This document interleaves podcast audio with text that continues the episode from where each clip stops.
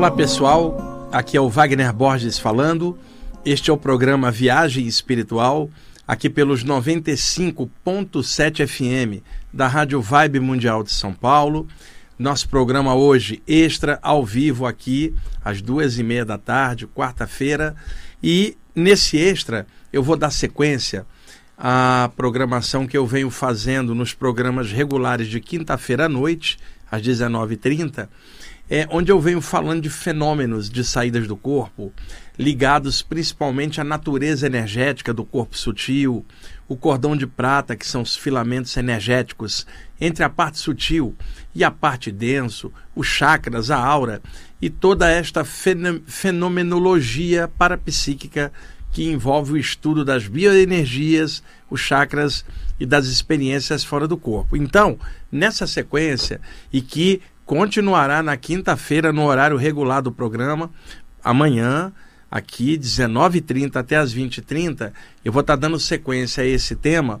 E, por favor, escutem, porque eu vou estar ensinando uma prática de relaxamento com cores no programa de amanhã aqui para vocês. Vamos lá. É, para a gente entrar nesses fenômenos e, e, e pegar de uma outra forma didática essas explicações, eu vou tocar num tema que eu já falei muitas vezes em programas anteriores, mas é que é necessário pontuar novamente. Temos sempre novos ouvintes e também refresca a memória de quem já ouviu falar desse tema. É, os fenômenos que rolam parapsíquicos, em geral, eles podem ser classificados de três maneiras. Primeiro, fenômenos anímicos. A expressão vem do grego animus ou ânima, que é a alma, o potencial latente de uma alma se manifestando. Então, todos nós, enquanto seres em evolução, na condição de ser humano no momento, nós temos a capacidade de pensar, temos a capacidade de exteriorizar nossas emoções, podemos escrever um texto, compor uma canção, fazer um poema, tomamos atitudes e deliberações por nosso próprio livre-arbítrio e nossa própria força de vontade. Tudo isto é o potencial nosso, já desenvolvido. Podemos pensar, podemos sentir, e isso é nosso. Então se diz: este é o potencial de uma alma encarnada, um potencial anímico. Nenhum de nós precisa, por exemplo, de uma presença extrafísica, no caso, um mentor extrafísico, projetar em nossa mente a capacidade de pensar que a gente já tem. O mentor pode produzir é, um influxo mental dele e ampliar a capacidade da pessoa, que seria o lance mediúnico que a gente vai ver na sequência. Agora, tira o mentor da história, esteja só você. Você tem sua capacidade de pensar, de sentir e ter suas qualidades e seus defeitos também. Isto é a parte anímica. O segundo ponto é quando uma presença extrafísica interage sobre o seu potencial, insuflando o seu potencial e tomando a frente sobre você. Isto seria um fenômeno mediúnico. Na mediunidade, se não houver o espírito influenciando a pessoa, não há o fenômeno mediúnico. Agora, pode ocorrer o fenômeno anímico que é da pessoa. Então, o anímico é quando a pessoa produz ela mesma aquela manifestação, é dela. O mediúnico é quando uma presença extrafísica interage sobre a pessoa encarnada, levando-a à consecução de atitudes a partir da fonte original, que é a presença extrafísica, é, submetendo a consciência encarnada sob seu controle naquele momento. Isto é um fenômeno mediúnico. Então, ao longo do conjunto de fenômenos anímicos que nós temos, por exemplo, telepatia, ah, uma pessoa pode se comunicar com a outra pelo pensamento, e isso independe de um mentor espiritual. Duas pessoas encarnadas podem fazer um fenômeno telepático, é da mente delas. Clarividência está radicada no chakra frontal de cada um. Mentores extrafísicos podem ajudar a pessoa a desenvolver, mas a pessoa pode pulsar luz no chakra frontal e ela mesmo se autodesenvolver, porque a capacidade na base ela é anímica, no caso a clarividência. A experiência fora do corpo também é anímica, muito embora durante as saídas se manifestem presenças extrafísicas durante as saídas, e algumas delas podem ajudar a pessoa ter uma saída é, é, mais lúcida, mais ampliada energeticamente. Mas vamos lá, pessoal. E mesmo que não houvesse a presença de mentores nas saídas do corpo, ainda existiria você deitado na sua cama com todo o potencial de projetar sua consciência de dentro para fora do corpo humano. Então a saída do corpo ela é anímica, mas ela pode ter como componente no meio da experiência presenças extrafísicas, mas na base ela é anímica. Por exemplo, a morte é uma saída do corpo, definitiva. E a morte é anímica, não é mediúnica.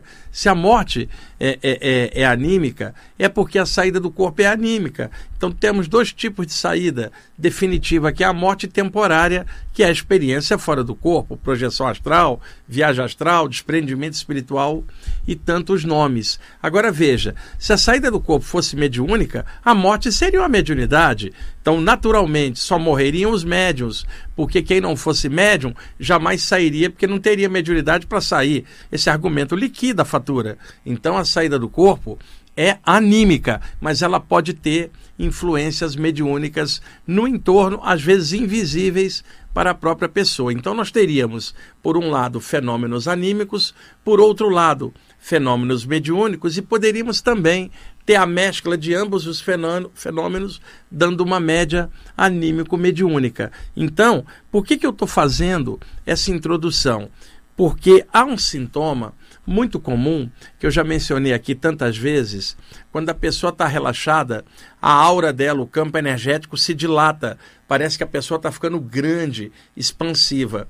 Os franceses, na área da parapsicologia, chamaram esta sensação de estufamento da aura de ballonnement ou ballonnement. Tanto faz a expressão. Tá, vou pegar ballonnement ou ballonnement, tanto faz. É a sensação de dilatação da aura. Ocorre que essa sensação ela pode ser localizada. Uma pessoa está passando energia ali e de repente ela é um reikiano, um curador prânico, um passista da área espírita, por exemplo, ou da Umbanda, ou da igreja messiânica que aplica ali o jorei, tanto faz o método. Pessoas que passam energia com as mãos, de vez em quando, sentem a dilatação da aura das mãos, parecendo que suas mãos estão ficando grandes é porque o fluxo de energia fluindo pelos chakras das palmas das mãos e das pontas dos dedos dilata a aura das mãos e dá uma sensação que as mãos estão ficando grandes. Quantos de vocês que estão me ouvindo agora já sentiram isso na hora da passagem da energia? Então, eu estou falando isso como um paralelo. Então, vamos falar da aura dilatando inteira né? E dando aquela sensação que a pessoa está estufando, que ela está num colchão de ar que vai lentamente crescendo, como se ela fosse um balão que vai inflando.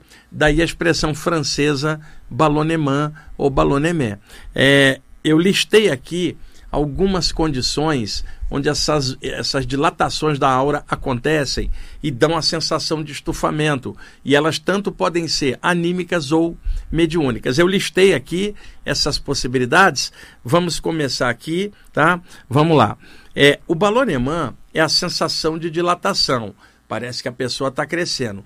Porém, muitas vezes pode acontecer uma sensação contrária, a sensação que a pessoa está encolhendo para dentro. O corpo espiritual, que está interpenetrado ao corpo humano, é dotado de alta plasticidade.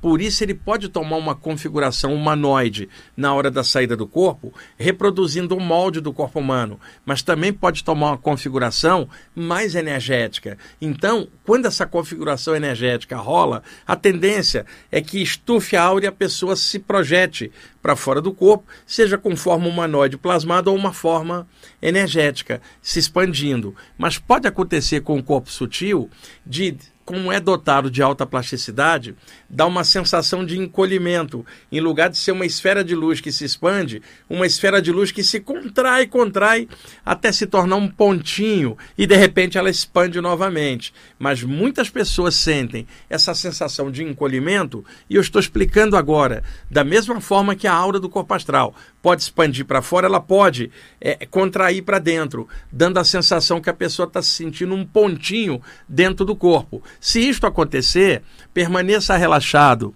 relaxada, calmo, daqui a pouco vai expandir, vai ocorrer uma saída do corpo. estes balonemãs, eles podem ocorrer principalmente quando a pessoa está deitada durante o sono, com o metabolismo cardiorrespiratório mais baixo, as ondas cerebrais mais baixas, e aí a pessoa descobre, ela vai acordando e descobre que não consegue se mexer. Isto também pode acontecer no início do sono ou perto da hora dela acordar, que é a catalepsia projetiva. Ela não consegue se mexer, tenta abrir os olhos não consegue, tenta gritar para chamar alguém, não sai som nenhum. Já falei nisso quanta, quantas vezes aqui durante os anos do programa, né? E quando dá esta paralisia, né, que é a sensação de não conseguir se mexer, se a pessoa ficar calma, não se apavorar, a tendência em sequência é a aura dela dilatar, tendo essa sensação de balonemã. Então é muito comum esta sensação antecedendo as experiências fora do corpo ou se sucedendo a sensação de paralisia, logo depois rola o estufamento energético, como pode haver a contração e a pessoa se sentir como um pontinho. Bom, é, esse baloneamento projetivo, em que a aura dilata, ele é anímico, porque o metabolismo está relaxado e as ondas cerebrais estão relaxadas. Ele é de dentro para fora. Porém, pode ocorrer uma outra interação. No caso de médiums, pessoas que já desenvolveram conexões com grupos de mentores extrafísicos em seus trabalhos mediúnicos, em suas reuniões, em seus grupos diversos, seja na área espírita, seja na área da Umbanda, seja na área espiritualista, onde tem trabalhos mediúnicos que seguem outros parâmetros diferentes do espiritismo e da Umbanda, parâmetros mais espiritualistas, lembrando que a mediunidade é capacidade e não pertence a ser nenhum nem a doutrina nenhuma, embora algumas áreas trabalhem mais com a mediunidade, mediunidade é capacidade. Você pode ter um médium que é tibetano, um médium que é judeu ou muçulmano. Não podemos prender a mediunidade dentro de uma abordagem cultural X ou Y porque é capacidade humana. Como cada um desenvolve, é que vai estar tá valendo. E o que vale principalmente é o caráter, não é doutrina. Senão a gente vai cair naquela história que só médium é que segue o evangelho cristão que vai dar certo. Não, tem médium que segue o Talmud, né? A, a, a, pode seguir o Torá, a Bíblia, pode seguir a, a, o Bhagavad Gita, o Tao Te King, pode seguir os Upanishads, né? pode seguir o Alcorão. O lance é o caráter da pessoa, não é a doutrina que ela está transitando, é o que, que ela faz com tudo isso. Se ela está fazendo bem com a mediunidade dela, não importa a abordagem que ela esteja, e se ela está contente com essa abordagem, que continue, se está ajudando ela a evoluir e a fazer o bem com aquilo. Então, um médium tá, está deitado ele trabalha normalmente com mentores em reuniões espirituais. Eles já conhecem a assinatura energética da pessoa. Então o que eles fazem? A pessoa está ali até dormindo, apagada. Eles dão um fluxo de energia, uma espécie de passe. E isto altera o campo energético do médium adormecido e o seu campo energético dilata. Nesse instante, o médium desperta, paralisado, logo depois sentindo estufamento e flutuando para fora do corpo. Esta saída do corpo foi mediúnica porque os mentores impuseram o campo energético deles e a vontade deles se sobrepondo à aura da pessoa, enquanto que no anime que é a própria aura de dentro para fora se abrindo, enquanto que no mediúnico é a energia vindo de fora para dentro e causando o estufamento, o balonemã por repercussão. Então, como vocês estão vendo, deitado pode acontecer o estufamento anímico ou mediúnico. Vamos lá.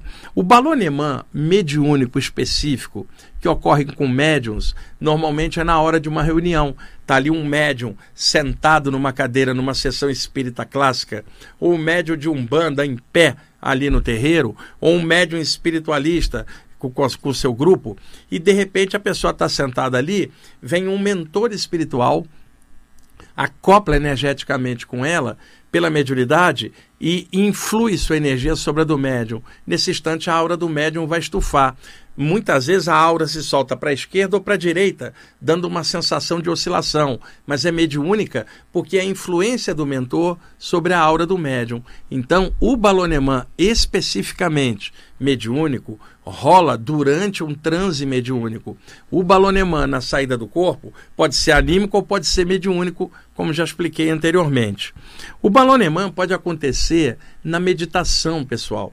A pessoa sentada ali quietinha, o metabolismo cardiorrespiratório está quietinho, não tão aprofundado quanto durante o sono, mas está mais tranquilo, os pensamentos mais é, em harmonia. Então as ondas cerebrais saem de ondas beta da vigília e descem para ondas alfa de um relaxamento, um estado alterado intermediário suave, limítrofe entre a vigília e o sono. E nesse estado, então, alterado, suave da meditação, tranquilo na mente, a aura da pessoa se dilata. E aí a pessoa se percebe crescendo, estufando o campo energético enquanto ela está meditando. E, inclusive, muitas pessoas têm medo disso, porque as pessoas que estão trabalhando com meditação normalmente não estudam bioenergia nem saídas do corpo. E aí não conseguem entender a sensação psíquica que ocorre decorrente da meditação. E muitas vezes a aura solta para o lado direito ou esquerdo e a pessoa se sente escorregando e dá o tranco, tenta se segurar como se estivesse caindo para um lado ou outro e dá o tranco no corpo físico na hora da meditação.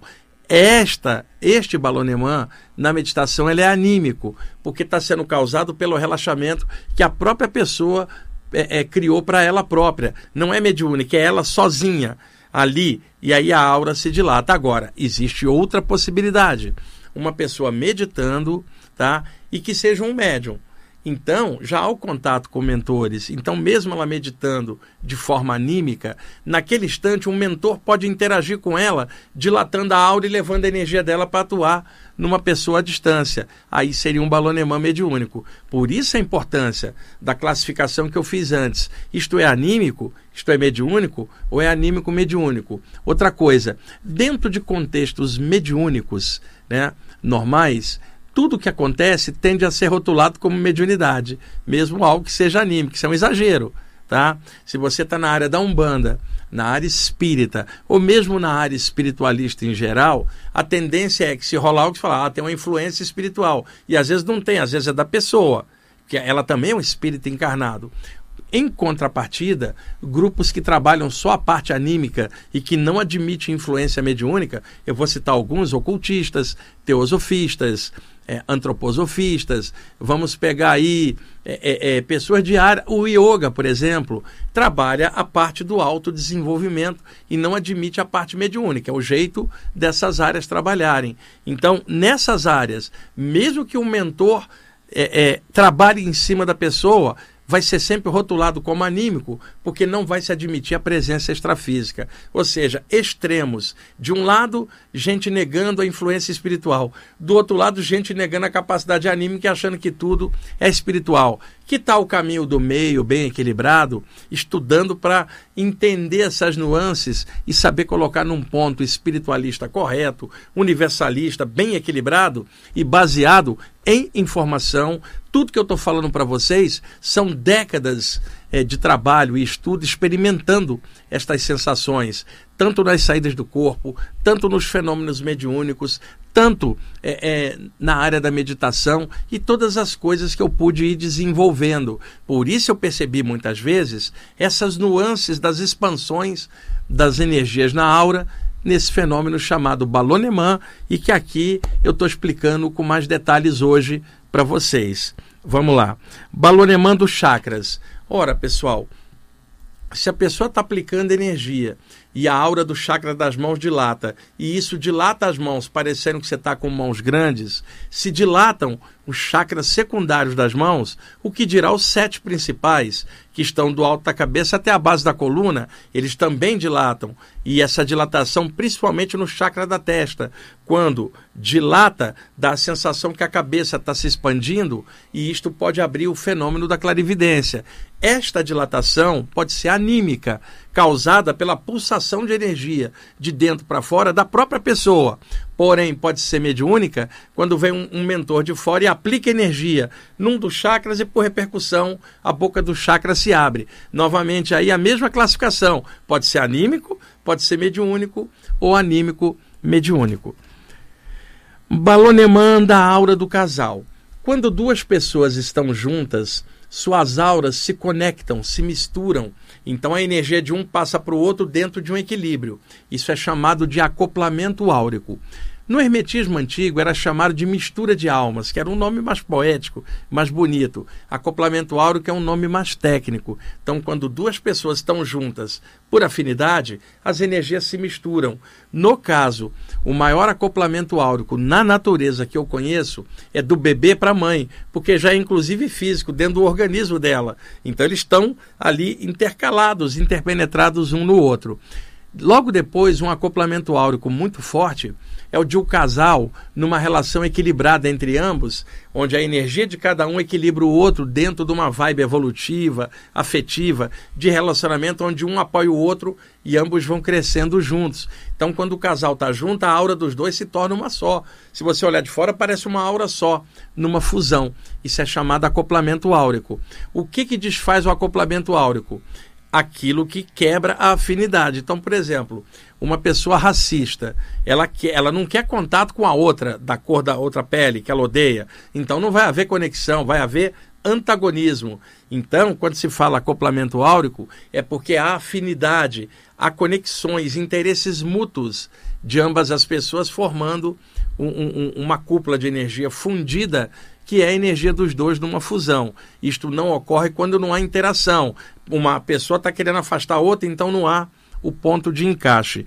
Então, na aura do casal, quando eles estão juntos ali, torna-se uma aura só. E aí o que, que ocorre? O balão manda a aura de conjunto, porque naquele instante é uma só, a fusão dos dois. Então os dois estão ali juntos e de repente ambos sentem o estufamento da aura deles dois, juntas como uma aura só que é o acoplamento áurico causando o balonemã em ambos os parceiros ali, e é legal vocês saberem disso, porque muitos de vocês sentem isso e não tem explicação adequada. Que legal que a gente pode ter o um programa aqui para poder estar tá esclarecendo sobre esses temas. É, também pode haver o balonemã da aura do bebê. Jean, que está aqui hoje me ajudando. A mamãe está segurando a criança no colo. Há um acoplamento áurico natural. E aí, de repente, a mamãe sente uma dilatação da aura espontânea. Como a criança está no colo, a aura da criança dilata junto. Quer dizer, um balonemã por acoplamento áurico da mamãe para o bebê. Isto pode acontecer do papai para o bebê, mas é claro que na mamãe acontece mais no primeiro ano por causa é, da amamentação. A ligação é muito forte, biológica. Pode acontecer com o pai, mas normalmente acontece mais com a mãe pela questão é, da, da, ligação da criança com o corpo da mãe. O primeiro ano normalmente é de adaptação da criança no plano físico e da mamãe e do papai para crescer essa criança. Então, o primeiro ano, a ligação é mais com a mãe. Depois o pai interage, está ali junto e pode até ser só com o pai depois. Mas essa ligação em geral vai por acoplamento áurico com os pais e a criança, mas mais a mãe com o bebê por causa da amamentação. Jean, quanto tempo aí? Mais dois minutos? Beleza. Bom, também pode acontecer o balonemã da aura do pet, Jean. Deixa eu dar um exemplo. Jean, imagina um, um deficiente visual com seu cão guia. Há uma, uma relação energética entre ambos, né? Que a, às vezes pelo pensamento o animal captou, embora ele não tenha pensamento, ele capta pela energia. Então, se você olhar a aura de um deficiente visual e de um cão, parece uma aura só e o que um sente, o outro sente também. E aí o que acontece? A aura do ser humano dilata, dilata a aura do cão junto. E é claro que o cão não vai perceber isso. Isto pode acontecer também com o seu gato. Você está sentado no sofá, assistindo ali TV, o gato está do lado. Você fecha os olhos para relaxar, sua aura dilata, o gato está junto, dilata junto, num acoplamento áurico. Então, por isso que é muito legal a gente estar tá estudando esse tema, pessoal. Essas interações energéticas, os acoplamentos áuricos, os balonemans ou balonements, né, as dilatações da aura, quando em contato com outras pessoas. Eu, eu botei um monte de anotação aqui e como esse programa hoje é extra, só de meia hora, nós vamos dar sequência amanhã, tá? às 19h30 no programa, outros balonemãs com outras coisas ligadas a essa, esse tema do corpo astral, sensações e tudo que envolve essa temática bioenergética, anímico, mediúnica e projetiva também. Tá bom, Jean? Obrigado aí pelo apoio. Pessoal, até mais. Boa tarde para vocês.